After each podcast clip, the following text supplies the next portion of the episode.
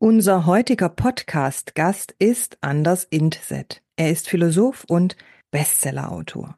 Anders spricht mit uns über sein neues Buch, den Wikinger-Kodex. Er erzählt, was der Wikinger-Kodex ist, was er unter Macht versteht und was wir als Menschen von ihm lernen können. Anders zieht in diesem Podcast auch Parallelen zum Projektmanagement und Politik, was der Kanzler als Projektleiter bewirken könnte wie Vertrauen, Zuversicht und Fortschritt Menschen mitnehmen kann und somit die Gesellschaft vorankommt. Anders spricht auch davon, dass wir eine andere Form der Bildung brauchen. Keine Wissensgesellschaft, sondern eine Gesellschaft des Verstandes, wo wir die Fähigkeit lernen, lernen. Das heißt, die Liebe zum Lernen und zur Komplexität. Und wo wir einen Willen zur Wahrheit entwickeln. Schön, dass Sie sich heute dazugeschaltet haben. Mein Name ist Claudia Lutschewitz.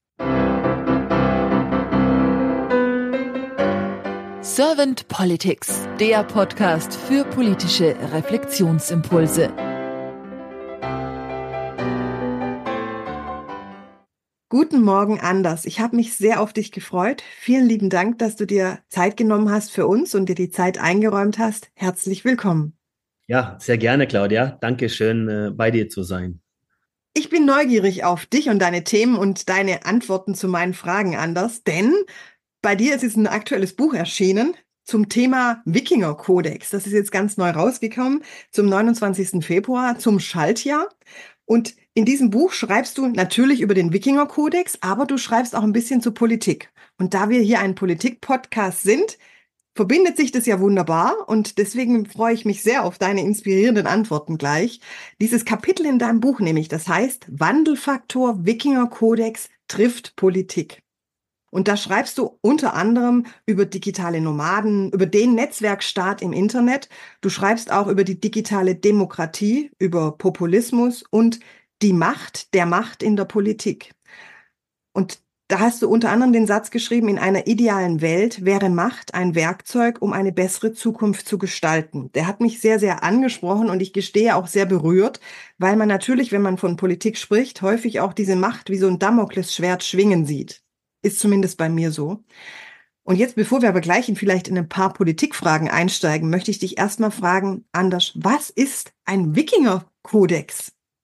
Ja, der Wikinger-Kodex kam ursprünglich daher, dass ich ähm, mich von den Sportlererfolgen aus meiner Heimat sehr inspiriert ähm, habe. Ich ähm, komme ja aus Norwegen und wir haben ja im Wintersport, ähm, bedingt auch dadurch, dass wir noch Schnee haben, ähm, sehr viele Erfolge in Langlaufski, in Biathlon aktuell. Das kennt jeder.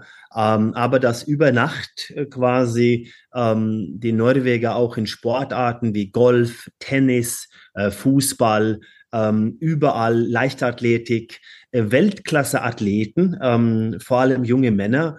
Ähm, das war für mich ähm, ein Phänomen, wo ich gerne mal verstehen wollen würde, warum hat Norwegen mit nur fünf Millionen Einwohnern, ein Land der Leistung nicht hoch rangiert, plötzlich diese Hochleistungssportler in diese ähm, großen Sportarten.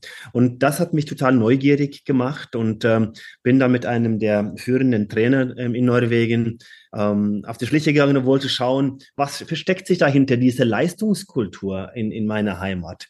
Und was mir da aufgefallen ist, dass ähm, die nicht nur Weltklasse äh, sind, also ob das der Haaland in Fußball ist oder ein Viktor Hovland, einer der besten Golfer der Welt oder ein ähm, Oedegaard in Fußball oder ein Kasper Ruud in Tennis. Was die auch auszeichnet, ist auch ihr Wertefundus. Die sind sehr beliebt. Die spielen auch ihre Mannschaftskollegen gut. Ähm, die schätzen die Gegner. Die sind respektvoll mit der Presse und haben wenigen Skandalen im Vergleich. Natürlich, wenn es um so viel Geld gibt, gibt es immer mal Themen. Aber für mich war das Spannende eigentlich ein Widerspruch zwischen Hochleistung und Werte. Und gerade in der heutigen Zeit, wo wir sehr stark über vier ähm, Tage Woche und Sabbaticals und New Work und alles sprechen, war das für mich schon ein, ein Zeichen, dass dieses Thema wollte ich mal ähm, ein bisschen tiefer analysieren und ähm, versuchen da rauszuziehen, ob das da irgendwelchen Themen, die da ähm, dahinter stecken, die ähm, das ermöglichen, dass eben der Kollektivismus und das Miteinander und der Wertefundus ähm, einhergehen kann mit einer Hochleistungskultur. Und das war eigentlich die, die Reise und das hat mich total fasziniert und ich glaube, äh, für mich war es auch so, dass ich sehe das extremst in der Zeit, dass wir eine neue Leistungskultur brauchen, ähm, natürlich äh, insbesondere hier in Deutschland, ähm, aber wir brauchen eine Leistungskultur, wo Erfolg neu definiert wird. Ähm, der Erfolg ist nicht dann der Materialismus, die Ferraris und Yachten und die, die komplette äh, permanente Validierung von außen, sondern auch ein innerer ähm, Erfolg, wo ich Fortschritt spüre, wo ich ähm, für mich auch voll Erfolg definiere. Ähm, und ich glaube, dass wir eine solchen Leistungskultur heute brauchen, weil ähm, für mich ist der Mensch geboren, um zu erschaffen, zu erkunden. Und äh, da war dieser Fortschrittsgedanke und diese Leistung natürlich eine Narrative, woraus ich dann dieses Buch entwickelt habe. Mhm. Und wie bist du dann darauf gekommen, dass du diese Leistungskultur und diesen Wikinger-Kodex mit Politik verbindest? Na, das Thema war ja die Inspiration als Sport. Und dann habe ich festgestellt, dass ähm, gerade auch im Thema Wirtschaft, also die, die um, Umwälzungen in Sachen Klimagerechtigkeit, dass da auch viele ähm, Huflattich, also solche kleine äh, Blümchen, die durch den Asphalt äh, kommen, die halt letzten Endes auch in anderen Bereichen äh, sich ähm, aus Norwegen auch sehr ähm, global auch bemerkt gemacht haben. Und äh, das Gleiche war dann auch in der geopolitischen Auseinandersetzung, wo an Jens Stoltenberg, der äh, NATO-Chef, ähm, auch sehr respektvoll in der Verhandlung, in der Komplexität mit Türkei, wo er nicht Turkey sagt im Englischen und in Türkei und auch diese Nuancen der Kommunikations beherrscht, Kommunikation beherrscht, um einfach den äh, Respekt auch in eine schwierige Verhandlungsposition, wo es darum ging, auch Schweden und Finnland ähm, neu in der NATO aufzunehmen, ähm, die viele Frauen in der Politik, in Führung in, in Skandinavien seit langem. Deswegen war es naheliegend, auch da äh, einen Blick drauf zu werfen, wie so eine Leistungskultur, äh, wo man natürlich ähm, in einem Machtstreben unterwegs ist. Es geht ja um, um äh, Machtpositionen und Rollen und die müssen ja gewonnen werden, wie ein Fußballspiel. Das ist ein endliches Spiel. Ein Wahlkampf ist ein endliches Spiel. Aber das Regieren, das Gestalterische, und das war ja auch deine Frage am Anfang, ne?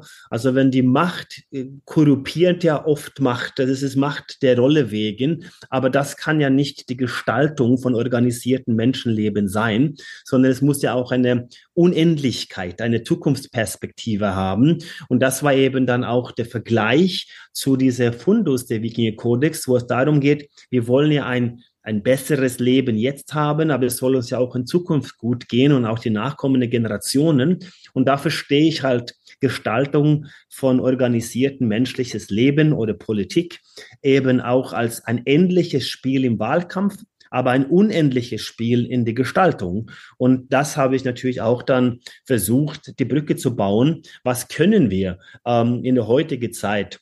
In unsere äh, mehr oder weniger demokratische Strukturen, äh, was können wir von diesem Wikinger-Kodex lernen, wo es darum geht, auch neue und junge Politiker auszubilden, die sowohl gut in der Mobilisierung für die Rolle, für die Aktivierung ähm, sind, also für die endliche Spiel, der Wahlkampf, dass sie auch gewählt werden, ist ja auch wichtig, aber vor allem auch die gestalterische äh, Power, ähm, was ja eigentlich für mich die, die, die Potenzialität der Macht ist, wie kann ich gestalterische Power entwickeln als junge Politiker oder als Mensch, wo ich auch dann das Land aktiv gestalten, weil es kann nicht sein, dass die Rolle ähm, der Politiker nur auf Bewahren und Verwalten und Bürokratismus und Reduktionismus, sondern es muss ja auch eine aktivierende und gestalterische Rolle. Äh, und das leben ja diese modernen Wikinger, die, die Sportler auch, die gestalten ja auch ihre Disziplin und bewegen auch ihre Sportarten. Und so war für mich die Brücke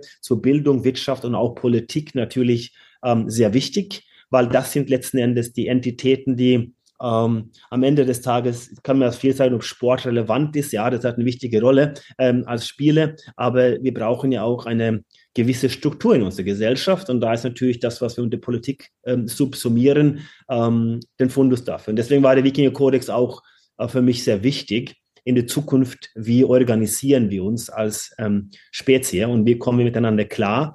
Äh, und das war die Brücke zu dem Kapitel dann für die Politik.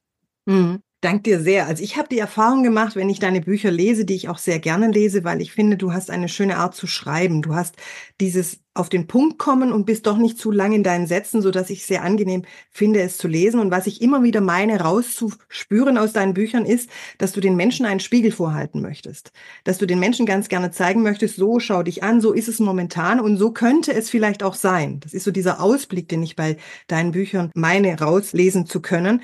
Und jetzt hast du gerade auch gesagt, im Punkto Politik ist es für dich wichtig, dass die jungen Menschen, die in die Politik gehen, zum Beispiel mitgestalten, dass sie vielleicht auch etwas verändern können, eben diese Enkelfähigkeit, die du auch jetzt so indirekt angesprochen hast. Du hast da schon einige Ideen angeführt, wie du die Politik verstehst oder siehst, aber dennoch möchte ich ganz gerne nochmal meine erste Frage zur Politik an dich richten, und zwar, was ist für dich denn konkret die Aufgabe von Politik? Ja, also das ist, das ist eine sehr gute Frage, ähm, insbesondere in der heutigen Zeit. Ähm, Derrida schrieb ja von der kommenden Demokratie und ähm, das war ja, zeichnet sich ja eigentlich von was Unvollkommenen aus. Ähm, das ist ein System, der kein System ist im Sinne der Absolutheit, sondern in die Unvollkommenheit steckt eben die Anpassung, also die gestalterische Thematik. Ähm, die kommende Demokratie, die ist auch gekennzeichnet durch ihre Offenheit. Ähm, es muss das andere äh, zumindest theoretisch geben, ähm, damit es das eine ist. Also wenn wir keine Friktion, wenn wir keine andere Sichtweise auf die Dinge haben, dann wird das statisch. Also eine Homöostase ist für mich ein statisches und auch ein Todessystem. Das heißt, die Lebendigkeit im System ist sehr wichtig. Äh, und wichtig ist auch die kritische Betrachtung und die Selbstkritik ähm, und, und eben auch die, die Unbestimmtheit. Und ich verstehe das halt so, dass organisiertes menschliches Leben ist ein dynamisches Prozess, den es immer wieder gilt zu hinterfragen. Und der hat neue Gegebenheiten und der wird auch durch unbekannte Szenarien, ähm, jüngst auch Pandemien, Kriege etc. beeinflusst. Und da ist es natürlich unheimlich wichtig, einerseits eine gewisse Stabilität zu haben. Also wir brauchen Strukturen, Regelungen, äh, Leitlinien, ähm, zu denen Menschen auch dann wissen, wie man einigermaßen miteinander funktionieren. Aber es braucht auch ein Verständnis für möglichen Zukünften. Also die Fähigkeit, die Zukunft zu antizipieren, ist eine ähm, Eigenschaft, die ja viel weiter als der vierjährige ähm, Legislaturperiode geht. Und ähm, diese Fähigkeit scheint nicht äh, in der heutigen Zeit sehr präsent zu sein. Das ist viel Reaktionismus, das ist viel Funktionieren, das ist viel Verwalten, was auch ganz gefährlich ist, weil wir äh, sind da nicht gewappnet für diese zukünftige unbekannten Ereignisse. Und ähm, diese Lebendigkeit ähm, im System, äh, die gilt es dann auch zu leben. Natürlich, wie ich vorhin sagte, diese endliche Spiele, der Wahlkampf ist wichtig, aber die Unendlichkeit, eben auch mögliche potenzielle Zukünften, äh, das gehört natürlich zu der Rolle in der Gestaltung von, von Politik und ähm, nehmen wir jetzt das Beispiel mit Ukraine. Ähm, also was passiert dort? Ja, das weiß kein Mensch. Das ist ein äh, Stalemate, das ist ein Lockdown. Man weiß nicht, äh, kommen Ressourcen, kommen Trump dann die Macht. Das sind sehr viele Faktoren, die damit einspielen. Plötzlich bricht ein Krieg in Gaza aus, der auch wiederum auf Ukraine dann und wir haben da ganz viele dynamische Faktoren. Ähm, man kann aber die Zukunft antizipieren. Man kann sagen, okay, wenn dann letzten Endes das nicht mehr ähm, machbar ist und Ukraine geht die Puste aus, sozusagen, die keine Waffen, dann wird es wahrscheinlich ein Szenario, wo Russland Ukraine einnimmt. Welche Implikationen hat das für unsere Grenzen, geopolitische Spannung, Lieferketten, Wirtschaft und so weiter? Was ist im Umkehrschluss, wenn es gelingt, eine Art Ende des Krieges und Ukraine bleibt bestehen? Das ist äh, historisch zu beleuchten, dass es da nach Kriegen immer eine Art Investment kam ähm, und da kam halt ein neues Aufblühen mit neuen Systemen und neuen Modelle. Ähm, da verändern sich auch politische Systeme. Und wenn wir heute schauen, was die Menschen wollen, dann ist es, ähm, zumindest scheint es mir so, ein Streben nach Identität und Zugehörigkeit. Und das finde ich wahrscheinlich nicht in einem bürokratischen Nationalstaat, sondern vielmehr im Lokalen. Die lokale Identität, die historisch ja symbolisiert war von der Kirche im Dorf, ja, also das Bindeglied ähm, die ich im Lokalen finde, oder halt neuest mit den Interessensgemeinschaften, die ja im Netzwerk entstanden ist. Also Menschen, die auf der ganzen Welt unterwegs sind, die aber ähnlich sind wie ich, die interessieren sich für ähnliche Sachen. Da können auch eine Identität, eine Zugehörigkeit zu einer Gruppe entstehen. Ähm, und was bedeutet das? Das bedeutet natürlich, dass wir äh, zwei Spannungen bekommen. Das eine ist eine stärkere Zuwendung zur Lokale, ähm, wo dann rebellische Bürgermeister sagen, ich gestalte hier was, weil da gewinne ich die Bürger auf meine Seite. Also in Deutschland ist ja Hamburg, Berlin, München, ähm, das ist ja Frankfurt ganz unterschiedlich. Das heißt, wenn der Bürgermeister in den Städten sagt, ich möchte eigentlich meine Wähler aus der Region haben und es interessiert mich verschwindend wenig, was Berlin macht, weil ich werde ja hier gewählt, dann könnte man rebellische Initiativen voranschreiten und, und äh, Themen da äh, aufnehmen, die die Bürger dann zugutekommen und dann wirst du ja lokal gewählt und da kriegt man eine starke Identität und Zugehörigkeit. Das andere ist natürlich, man wendet sich dann äh, ins Netz und ins Globale und sagt, naja, gibt es andere Alternativen, weil mein Nationalstaat liefert mir nicht meine Grundbedürfnisse. Ähm, das Gesundheitssystem, die Infrastruktur, alle diese Themen, was ähm, ein Staat vielleicht nicht Weltklasse-Leistung bieten muss, aber so ein Grundbedürfnis muss da sein. Ähm, historisch gesehen war es ja so, wann das nicht vorhanden war oder man war unzufrieden, dann gab es Aufstände, da gab es Rebellionen, dann wurde Regierungen gestützt. Das haben wir noch in Ländern auf der Welt äh, heute auch. Aber in demokratisch fortgeschrittene Länder glaube ich nicht, dass ich, dass das, das das Konsequenz ist, sondern die jungen Leute werden sich einfach abmelden. Die werden abwandern in einen Nationalstaat, den es nicht gibt, nämlich den Netzwerkstaat und werden sich in Interessensgemeinschaften anschließen. Und diese Bewegungen sehen wir schon heute.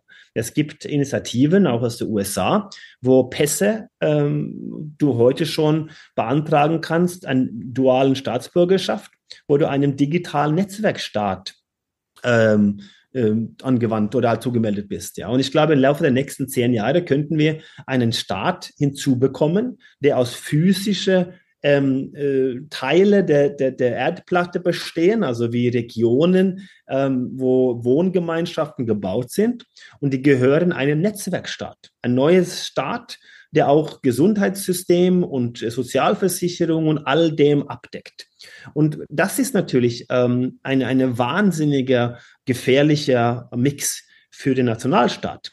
Weil wenn die Menschen ähm, äh, unzufrieden sind und nicht quasi sich dem stellen, sondern sich abmelden, dann gehen ressourcenstarke Personen aus dem System, was wieder Druck auf dem System hat, wenn niemanden mehr einzahlt in den Kassen und in die Möglichkeiten, dann wird natürlich der Staat noch weniger wettbewerbsfähig und dann, wenn die Menschen Alternativen im lokalen oder globalen haben, dann haben wir halt natürlich eine, eine Instabilität, der durchaus gefährlich sein könnte. Von daher ist mir ähm, diese Politik und organisiertes äh, menschliches Leben ein sehr, sehr wichtiges Thema in der heutigen Zeit aufgrund der Dynamik.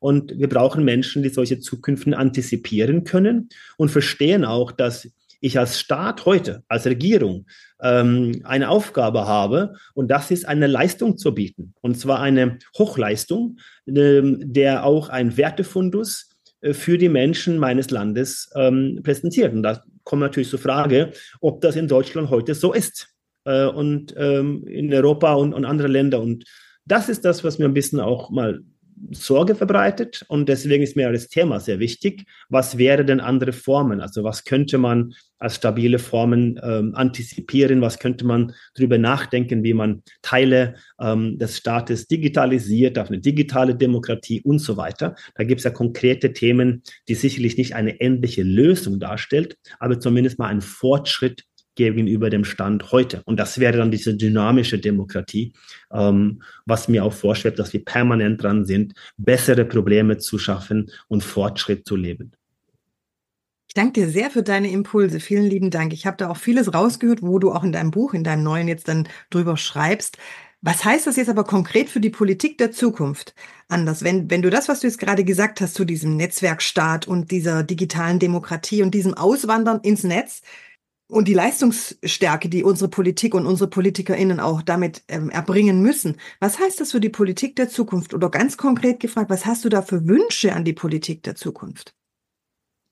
Ja, man könnte ja auch die Frage stellen, was heißt es für die Wähler und Wählerinnen? Also die, die Thema ist ja, das ist ja mit, mit Trump und, und Co. und die Strukturen, die wir haben, das sind wir Menschen dran schuld. Also wir wählen ja, wir, wir haben ja noch eine gewisse Möglichkeit, uns Themen zu stellen. Also wenn wir überlegen, dass wir in einem fortgeschrittenen Land, das muss man ja so sagen, zumindest ökonomisch wie USA, ähm, ähm, was eigentlich nur noch in Namen vereinigt ist, ähm, einen Präsidentschaftskandidaten haben, der, ich glaube, in 90 Fälle verklagt ist und äh, am, am gestrigen Tag zwei Gerichtsprozesse gleichzeitig, gleiche Uhrzeit in zwei verschiedenen Staaten hat. Und man das als normal hinnimmt, das sagt es ja ein bisschen über die Absurdität unserer Situation. Wenn wir Parteien in Deutschland haben, die gegen alles ist, aber offensichtlich keine Antworten bietet oder was man nicht die Zeit nimmt und sagt, ja, ich habe verstanden, was dir alles stört.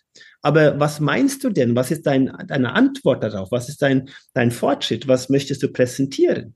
Ähm, und das ist eine Sache, wo, ähm, wo man durch reine Populismus und die Aktivierung ähm, von Menschen, die unsicher sind, zu Recht durch die Komplexität, einfach mit dem Spiel des Machteswegens. Ähm, das ist, ähm, das ist für mich auch ein, ein, großes Thema, wo ich mir Sorgen mache. Und ja, was heißt das konkret? Ähm, ich glaube, wir brauchen ähm, eine andere Form der Bildung. Die künstliche Intelligenz und die Technologie wird die Menschen das Denken beibringen. Also wir, wir brauchen nicht eine Wissensgesellschaft, wo jeder rumläuft und weiß. Also das ist ja das, was zu der Spaltung führt. Wir brauchen eine Gesellschaft des Verstandes, wo wir die Fähigkeit lernen zu lernen. Äh, und das betrifft die Wähler, die zukünftigen, als auch die Politiker. Also wenn der Wille zur Wahrheit verloren geht äh, und alles auf die Optimierung und der Reaktion der Spaltung führt, dann kommen wir in eine Situation, die wir heute schon die, die, die ersten, ähm, ähm, zumindest mal die ersten Züge davon sehen, dass wir eine absolute Spaltung und das siehst du in den USA, es gibt 50 Prozent oder 50,1 Prozent gegen 49,9 Prozent. Und du kriegst keine von diesen Menschen auf der anderen Seite. Das heißt, der Wille zur Wahrheit ist völlig verloren gegangen. Und wir sehen es auch bei uns in Deutschland und Europa, dass das auch ein, ein großes Thema ist. Und ich glaube, das kannst du äh, wahrscheinlich nur mit einer anderen Form der Bildung. Und das fängt bei Kindern an, das fängt bei der Fähigkeit zu lernen an, das fängt den Umgang miteinander. Und das ist natürlich auch diese äh, Wertefundus zurück in den Wikinger-Kodex, wo dieses Kollektive, das Miteinander, dass wir verstehen, dass, dass ja, Meinungsfreiheit, ja, aber das setzt auch voraus, dass andere auch eine Meinung äußern können. Und eine Meinung verpflichtet. Das heißt, ich muss versuchen, äh, möglichst plausibel zu sein. Das muss möglichst validiert zu sein. Das heißt, ich muss auch erklären können, warum ich das so sehe. Äh, und ähm, ansonsten sind wir halt äh, das, was die Griechen Doxa nannten, oder das Gerede von Heidegger, the Chatter. Und diese Gesellschaft, die ist dann natürlich höchst gefährlich für Spaltung und Emotionen. Und das ist, glaube ich, ein Bildungsauftrag. Äh, und das ist die politische Bildung ähm, und auch natürlich in unseren Schulsystemen, dass wir von der Wissensgesellschaft und die Abschlüsse ähm, wegkommen zu das Thema des Lernen an sich. Und ähm, wenn das gegeben ist, dass mein größter Erfolg ist, ist der Selbsterkenntnis über Fortschritt, nämlich dass ich was gelernt habe, dass ich das gemerkt habe. Das ist ja nichts Schöneres in einem Gespräch zu erkennen, dass ich daneben lag, das ist die höchste ähm, Vergnügung, weil ich ja gewachsen bin. Aber dann haben wir natürlich das Ego, was uns dann im Weg steht. Und, äh, und, und das ist ja, dass wir sowas zurückkehren zu dieser ähm, Liebe zur Komplexität und die Liebe zu lernen, äh, die, die, die, die, die Wahrnehmung über den eigenen Erfolg, nämlich dass ich als Mensch äh, mich entwickle. Das wäre sicherlich ein ganz wichtiger Bestandteil und äh, dass wir Menschen dann in diese Positionen wählen, die sich trauen zu sagen, was ist. Und dass das der, wie die Wille zur Wahrheit die Grundlage ist, um eben auch ähm, den Menschen mitzunehmen. Auch wenn es auch bedeutet, dass es erstmal schlechter geht. bevor es uns besser geht. Wenn ich das verstehe und es plausibel erklärt wird und ich zeige ein hohes Verständnis für die Wirkkräfte des Wandels, die Technologie und die ökologischen Implikationen, dann ähm, glaube ich, dass viele Menschen auch mitgehen würden.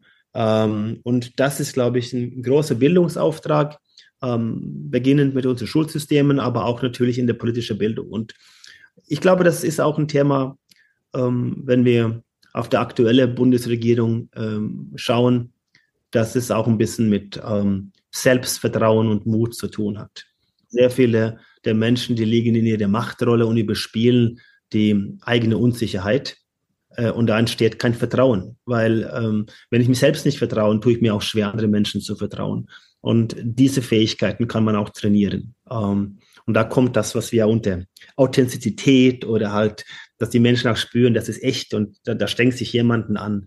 Ähm, ja, und, und das sind Dinge, die, die konkret sind. Ich glaube, um eine Sache auch sehr konkret, was ich mir wünschen würde, wäre auch die Sichtbarkeit. Und da meine ich, meine ich nicht ähm, zugeschnittene Talkshow-Formate und tweet-taugliche Aussagen, sondern äh, dass wir uns stellen. Also wenn wir sehen, dass die Infrastruktur zum Beispiel in Deutschland, die Herausforderung ist ja nicht nur die Pünktlichkeit der Deutschen Bahn und die mangelnde Investitionen der Vergangenheit und die nächsten 20 Jahre, wo es besser werden soll, sondern es fängt ja dann zum Beispiel an mit, ja, wir haben halt äh, einen Zustand im Lande ähm, und ich kam nach Deutschland vor 23 Jahren und war sehr geprägt von Quality Made in Germany und der Qualitätsanspruch in der angebotenen Leistung. Also wenn die, die Züge nicht pünktlich fahren aus Logistik, mal auf infrastrukturelle Gründen, das hat für mich da wenig mit zu tun, dass die Toiletten nicht funktionieren, dass es kein heißes Wasser gibt, dass es kein Steckdosen, kein Internet und so weiter und so fort.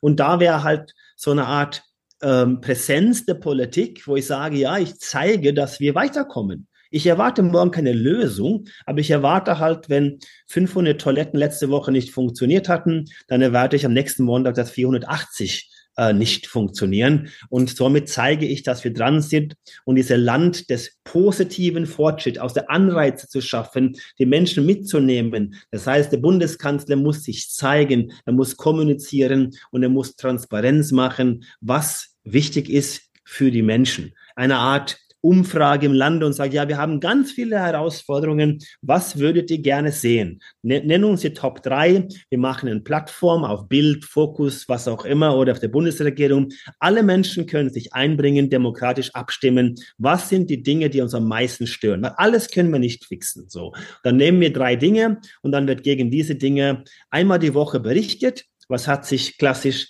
äh, Krisenmanagement und Restrukturierung aus der Wirtschaft, was hat sich seit letzter Woche getan? Der Projektleiter ist der Kanzler. In bester Sendezeit sagt er, okay, letzte Woche waren wir hier, diese Woche sind wir hier, wir sind dran. Und das, wenn wir das oft genug wiederholen, da kommt eine Zuversicht, da kommt Hoffnung, da kommt Fortschritt. Und diese kleinen Dinge in der Kommunikation, das wäre auch konkrete Maßnahmen, äh, um einfach aus der Negativität und Gejammer und Krisegerede in so einer Art Deutschland, Land des positiven Fortschritts, dass wir jeden Tag mikroambitiös einfach ein bisschen weiterkommen. Und das wäre ganz konkrete Dinge, die aus dem klassischen Projektmanagement auch greifen, weil somit nimmst du auch Menschen mit. Und da kommt eine ähm, Stimmungsumkehrung, da kommt äh, Zuversicht. Und dann schaffst du Anreize für Verhaltensveränderungen. Dann packen die Menschen wieder an. Äh, und dann wird ähm, um so ein bisschen zurück in den 80ern zu nostalgischen äh, alten Lieder zu kommen, äh, dann wird wieder in die Hände gespuckt. Ne? Ich danke dir sehr, Anders, für deine Impulse und deine Gedanken. Ich höre dir so gerne zu. Ich würde mich freuen, wenn wir irgendwann vielleicht noch mal weitermachen können an diesem Gespräch, weil ich denke, deine Impulse sind wichtig und vor allem es waren so viele schöne Sätze drin wie diese Liebe zum Lernen oder dieses Land des positiven Fortschritts es waren so viel Goldnuggets jetzt drin in dem, was du gesagt hast. Ich danke dir wirklich von Herzen, Anders. Hab noch einen schönen Tag. Danke dir, Claudia.